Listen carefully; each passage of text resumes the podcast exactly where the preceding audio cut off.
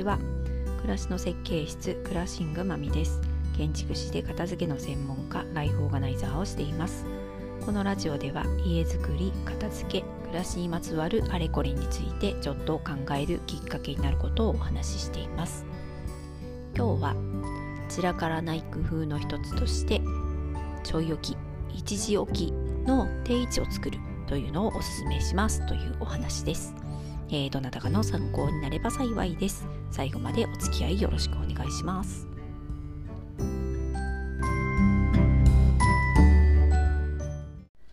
今日は散らからない工夫の一つをお話ししようと思います。えー、散らからないようにするためには、ちゃんと片付けしなきゃいけないと思ってる人もひょっとしているかなというふうに思います。えー、私は、まあ、片付けのプロとしてえ、名乗っていますし、まあ、実際ね、片付けの訪問にもお伺いするんですが、えー、そんな私はきちんと片付けているかというと、きちんと片付けることはとっても苦手なんですね。えー、きちんと片付けなくても、まあそこそこに暮らしがキープできるっていうことの方が、ほとんどの人にとっては大事なことなんじゃないかなというふうに思っています。そのためにどうしているかというと、えー、皆さんのお家でもなんか物が溜まりやすい場所っていうのはないでしょうか、えー、家族がついついカバンを置いてしまう場所だったりとか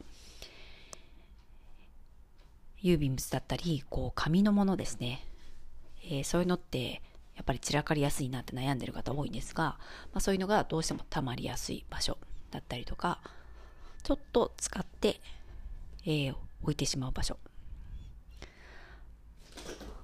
そこを片付けようと努力するっていうのも一つまあやり方としてはありますが結局ねまたそこに溜まってしまう。じゃあどうしたらいいんだろうっていうことってまあ私も含めあるんじゃないかなと思います。でそこに置かれるものというのは多分まだ定位置が決まってないとか、えー、何らかもうちょっと時間が経ってから処理がしたいとか、ものっていうのは、えー、決まったものだけが回っているわけではなく、新しく入っているものだったり、一時的に増えるものもありますので、そういった住所不定のもの、そういう住所不定の決まっていないものを置ける一時置きだったり、ちょい置きっ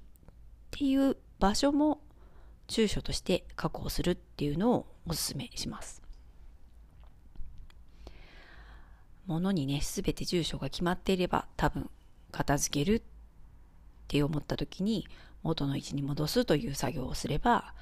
えー、片付くと思うんですが、まあやっぱりね、それがすぐできない場合、えー、後でやろうと思ってるからちょっと置いとこうだったりとか、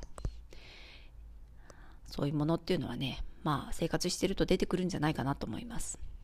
で、そういうものをあっちこっちに置いてしまうと、今度探す時に大変になってしまいますので、そういった迷うものだったり、何らか場所を決めていないもの、一時的に増えたものを置いてもいい場所っていうのを決めてあげると、そうするとね、毎回すぐにこう決めなきゃいけないとか判断しなきゃいけないっていう負担が減ります。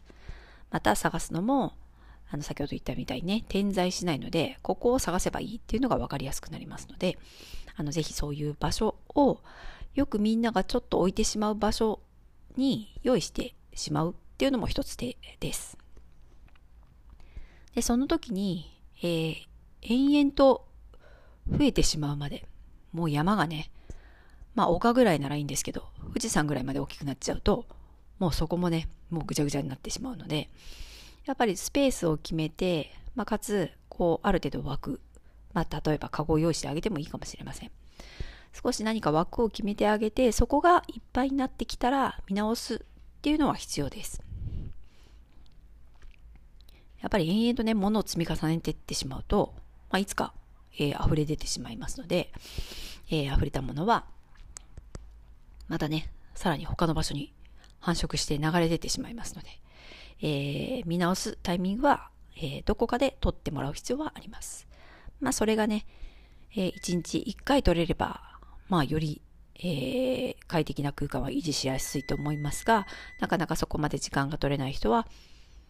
1週間に一遍でも、1ヶ月に1回でも、まあもちろんね、そのものがたまる量とペースにもよりますが、あとはそのスペースがはいっぱいになってきたなと思ったら、そこで後回しにしずに、えー、一時置きのものを、えー、何ら見直すっていうことをしてあげる必要はあるかなというふうに思います。まあ、片付けをしない人生はありえませんので、はい、物を持っている以上はね。なので、そのタイミングをいつも使う。自分のやりやすい方を見つけるっていうのが片付けの大事なところだと思いますので、えー、まあ多少緩いルールでもキープできるように、えー、ここが使いにくいな、わ、いっぱいになってきたなと思ったら、まあやってみる。で、そのいっぱいになってきたなっていう量も、たくさんになっちゃうと、またね、やる気がそがれてしまいますので、えー、カゴを用意するのも大きなカゴを用意しないように。えー、できるだけ、できるだけというか、まああまり大きすぎないカゴとか、えー、場所を用意してそこがいっぱいになったら見直すっていうのが、えー、おすすめの方法です。えー、ちなみに、え我が家で言うとダイニングテーブルの脇に、えちょっとした棚があるんですけど、え文具が入っていたりとかあと本を置いていたりとか、えパソコンを一時的に入れたりとかいうスペースがあってなんでその棚の上はなんとなくすぐ片付けられないものが置いてあります。なので現状もね、まあ、そこそこいろんなものが乱雑に置いてありますが、何ら処理がしたいものだったり、えー、持ち出したいものだったり、えー、そういうものが載っています。まあ、でもそこに置けばいいって分かっていれば、まあ、何かね、えー、必要な時はそこを探せばいいし、他の場所っていうのは大体、えー、物の住所が、えー、決まってますので、えー、そこに戻すなり、えー、そこを探すっていうことにすれば大丈夫というような形になっています。えー、皆さんも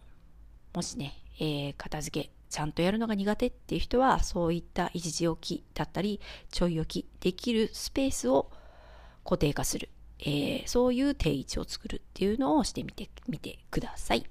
はい。ということで、寒くなりましたが、皆さん体調にお気をつけてお過ごしください。ではまた。